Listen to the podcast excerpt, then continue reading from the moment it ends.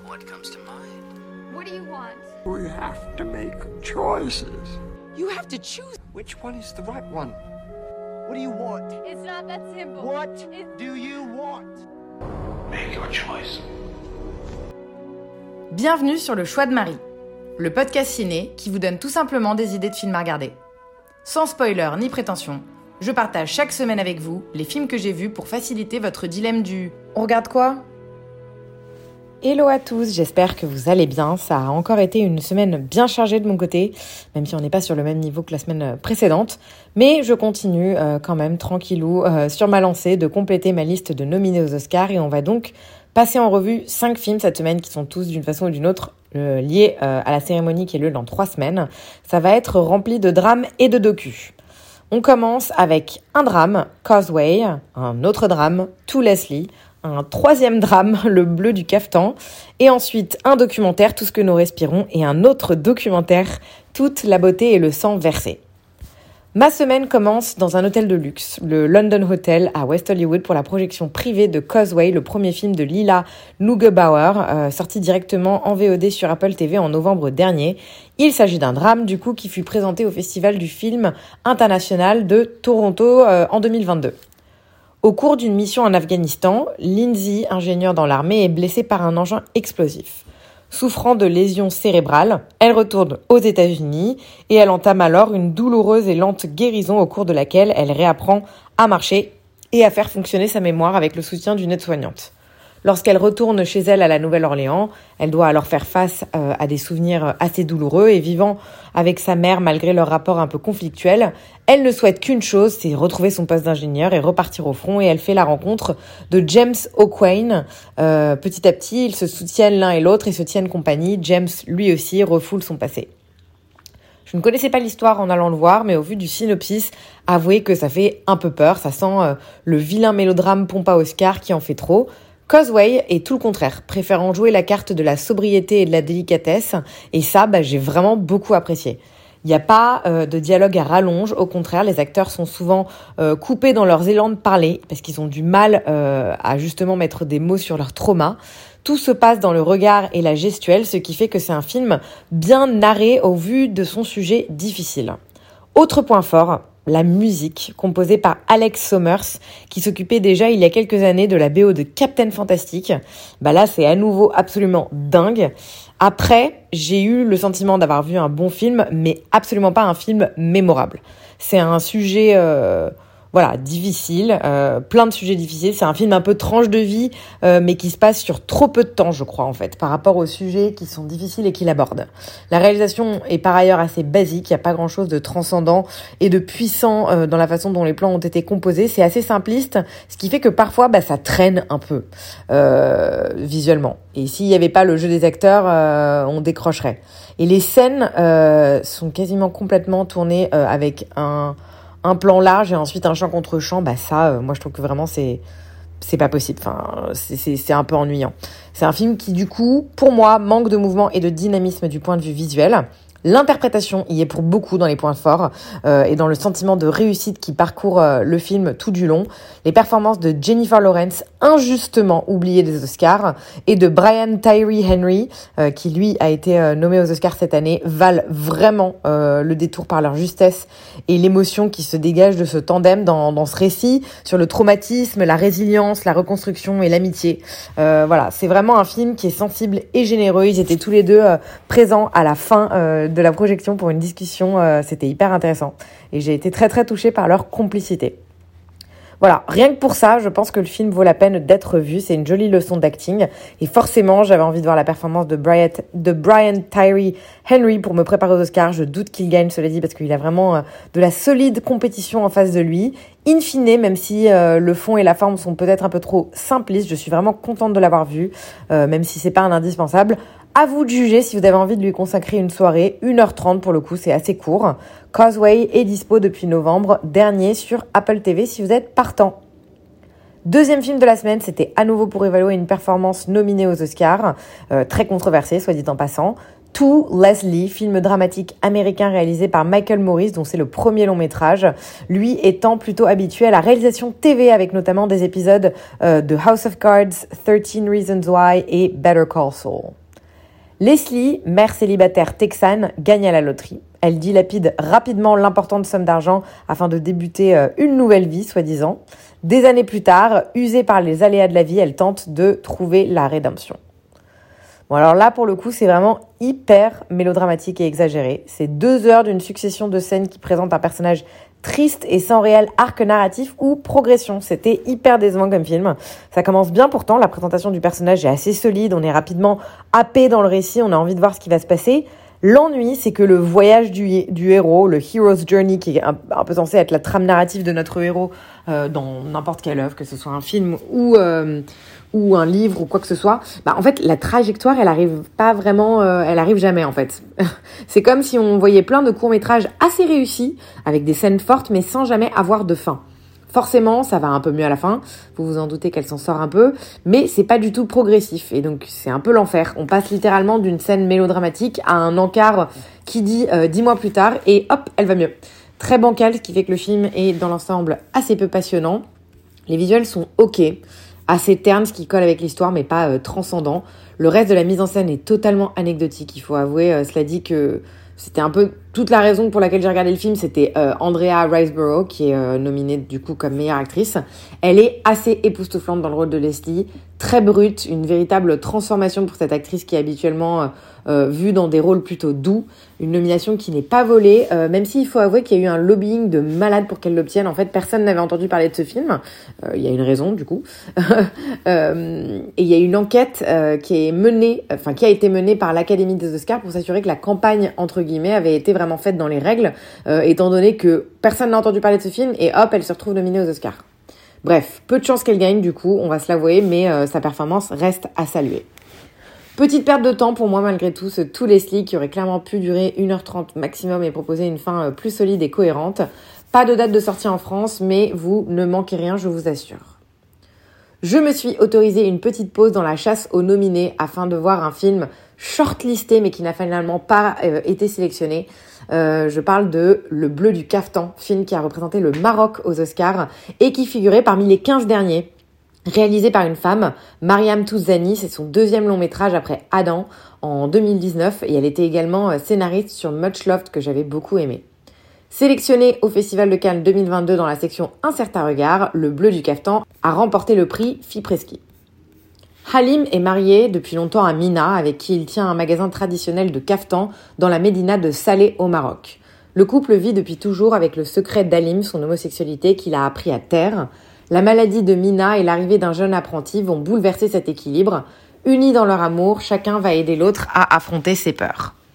C'est un film splendide sur l'amour. L'amour du métier d'artisan tout d'abord, mais aussi, bien sûr, l'amour et la tendresse entre deux êtres. C'est extrêmement pudique et intime comme film, comme son sujet euh, d'ailleurs. Presque comme si l'histoire ne regardait pas le monde extérieur, qu'on n'avait pas le droit de le voir. On sent qu'on est comme une petite souris en train de regarder ce qui leur arrive. La réalisatrice met en scène de façon subtile et nous invite à comprendre les messages sous-jacents par des petites touches discrètes au niveau de sa mise en scène et de la composition de ses plans. C'est un film sensuel, très doux, qui prend infiniment de temps euh, pour euh, suggérer, montrer, donner vraiment un plaisir à la fois esthétique et sensoriel aux spectateurs dans un climat tempéré d'acceptation des différences. La photographie est signée une certaine Virginie Surdège, une autre femme, et c'est un délice absolu texture des tissus dans l'atelier, les grains de peau dans le hammam, les mandarines sur le marché et leur sucre sur la langue lorsque les protagonistes les mangent à la maison. Il y a tellement de petits détails qui suffisent pour donner beauté, calme et volupté à un film qui est gorgé de délicatesse. Vraiment, j'ai trouvé que c'était exceptionnel visuellement et que les scènes de sexe notamment euh, étaient incroyables. Et il n'y a pas à dire, les scènes de sexe qui sont tournées par des femmes, c'est mille fois mieux que, que quand ce sont les hommes qui sont derrière la caméra. Au plus haut niveau de son jeu, on retrouve Lubna Azabal, qu'on a pu découvrir dans Incendie ou dans Rock de Casbah. Elle livre une prestation absolument incroyable, sans pour autant voler la vedette à son excellent partenaire masculin. Saleh Bakri qui joue Ali m'a vraiment été euh, ma euh, révélation euh, dans ce film. J'ai été galvanisée par sa présence et son regard. Il parle si peu pendant tout le film, mais il en dit tant. C'est époustouflant, une vraie leçon d'acting pour moi. ce sont tous les deux des acteurs palestiniens qui livrent une performance marocaine bluffante, notamment leurs accents qui sont vraiment réussis à la perfection.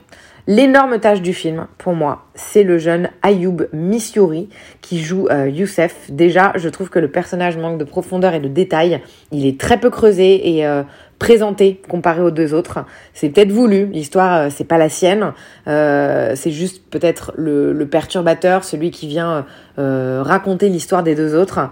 Mais l'acteur est vraiment par ailleurs très très mauvais. Il est très peu expressif sans charisme, ce qui fait que dès qu'il apparaissait à l'écran, je sortais vraiment complètement du film. C'est vraiment dommage. En dehors de ça, j'ai vraiment beaucoup aimé ce film, ça s'entend, une très belle histoire, magnifiquement présentée. Je suis bien déçue qu'il n'ait pas eu sa place parmi les cinq nominés aux Oscars. C'est assez lent, donc je pense pas que ça plaira à tout le monde, mais si vous êtes tenté, le bleu du cafetan sort le 22 mars prochain en salle en France, donc marquez-le dans vos agendas. Pour la suite de cet épisode, je me rattrape euh, un peu sur mon retard avec les documentaires nominés euh, que je n'ai pas encore vus. Ça commence vendredi soir avec une projection de tout ce que nous respirons. All That Breathes en anglais, une coproduction américano-anglo-indienne de HBO réalisée par Shonak Sen qui fait partie du coup des cinq docus nominés aux Oscars. Nous suivons Adélie, une fratrie de deux frères qui consacrent leur vie à protéger une victime délaissée de cette époque euh, agitée dans laquelle nous vivons, l'oiseau connu sous le nom de Milan Noir. Le film se présente comme une fable politico-écologique, bien loin de ce qu'on a l'habitude de voir. C'est déjà très loin de tous les clichés euh, que se construit euh, la, trame narrative de ce film. Euh, il est divisé en fait en trois parties distinctes. Premièrement, la présentation des frères, ensuite la cause écologique et troisièmement le contexte politique. Et l'idée est de montrer l'interconnectivité entre les trois et de peindre un tableau simple d'un écosystème où trois entités différentes coexistent des effets les unes sur les autres. Mais malgré ça, c'est loin d'être moralisateur ou niais. Et je crois qu'en fait, c'est surtout ça qui m'a plu. C'est le fait que le film soit assez neutre dans sa présentation des sujets. Par ailleurs, je ne pensais pas qu'il était possible de baver autant devant la photographie d'un documentaire. C'est tout simplement splendide comme film, à tel point qu'on se demande euh, si parfois ça n'a pas été mis en scène. Les plans sont longs, lents mais poétiques et proposent des panoramiques lourds de sens. J'ai vraiment pris plaisir à regarder les images, ce qui n'est pas du tout euh, classique dans un film documentaire, et, et, et ce que ce soit les séances avec les frères ou celles en immersion avec la faune locale. Musique par ailleurs euh, galvanisante, composée de sons d'oiseaux dont les fréquences sonores ont été modifiées pour créer une mélodie. C'était absolument splendide. Bref, c'est vraiment très très bien exécuté, avec un message écologique qui moi du coup me parle beaucoup. Je pense que ça reste un film assez accessible dans l'ensemble, même s'il se passe pas un milliard de choses. C'est suffisamment joli et touchant comme histoire pour gagner le cœur des plus écolos parmi vous. Pas de date de sortie en France euh, pour le moment. C'est pas prévu en tout cas, euh, mais je suis sûre que tout ce que nous respirons, euh, enfin voilà, je suis sûre qu'il va sortir un jour. Ça m'étonnerait vraiment qu'il ne vous parvienne jamais, mais je n'ai rien à vous communiquer pour le moment. Dernier film de la semaine, un autre des docus nominés aux Oscars, Toute la beauté et le sang versé, docu américain réalisé par Laura Poitras, sorti en 2022. Il a été présenté en compétition officielle à la Mostra de Venise 2022 où il, a remporté le Lion d'Or. Laura Poitras, on lui devait déjà Citizen 4 et Risk, respectivement sur Snowden et Assange. C'est une, assez grande figure du cinéma documentaire. Et celui-ci, il a pour sujet la vie et l'œuvre de la photographe Nan Goldin, ainsi que son combat contre la famille Sackler, euh, qui est propriétaire de la société pharmaceutique Purdue Pharma. Euh, c'est une société qui a été impliquée dans la crise des opioïdes avec son produit l'Oxycontin. Elle a euh, révolutionné l'art de la photographie, cette femme, et elle a réinventé notamment la notion du genre et les définitions de la normalité.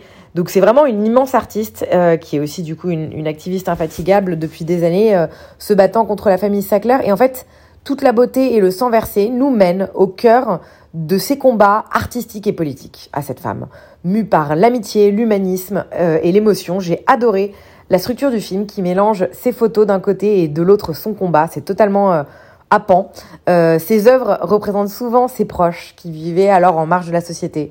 Sa vie et son activité, elles sont également euh, marquées par les drames qu'elle a connus euh, dans sa jeunesse, notamment le suicide de sa sœur, la perte de nombreux de ses amis victimes du sida. Bref, c'est un personnage et une personne qui sont touchants et intéressants. On prend du coup beaucoup de plaisir à la suivre. Et derrière, bien sûr, le combat contre les, les sackers, ne peut être qu'enrageant. C'est juste insupportable pour moi, ces histoires de scandales américains où les lobbies et le fric régissent tout, ça me dégoûte. Donc on ne peut être que de son côté et s'indigner de ce qu'elle et ses co-activistes ont subi. Après, c'est bien trop long comme film. Il y a deux heures de film pour une trame narrative qui aurait pu tenir en une heure, une heure quinze, allez, une heure trente si on veut vraiment tirer. Mais là, euh, franchement, non. Je m'ennuyais un peu par moment. J'ai regardé ma montre plus d'une fois. C'est vraiment con parce qu'il y a plein de moments super qui auraient suffi sans les séquences qui traînent euh, entre les deux. Voilà, quelques témoignages qui sont aussi assez redondants, c'est dommage. Du coup, un documentaire pas parfait, mais ça reste original dans sa construction et euh, passionnant comme combat à suivre, je trouve, euh, que, que, que, le combat de Nan. Je suis contente de l'avoir vu et je pense que si vous êtes amateur du genre, ça pourra vous plaire. En tout cas, je pense que ça vaut le coup d'être vu. Ça sort le 15 mars en France et c'est donc toute la beauté et le sang versé. Notez-le si vous êtes tenté. Cet épisode 110 s'arrête ici, clairement euh, pas gay dans les thématiques qu'on a abordées.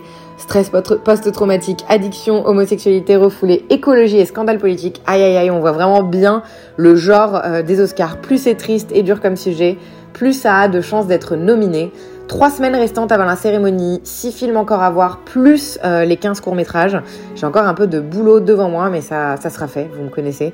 J'espère en tout cas que vous prenez plaisir avec ces épisodes euh, composés majoritairement de bons films. Ça a le mérite en tout cas, j'espère, de vous donner de l'inspiration pendant quelques mois. Sur ce, je vous laisse, passez une bonne semaine et à dimanche prochain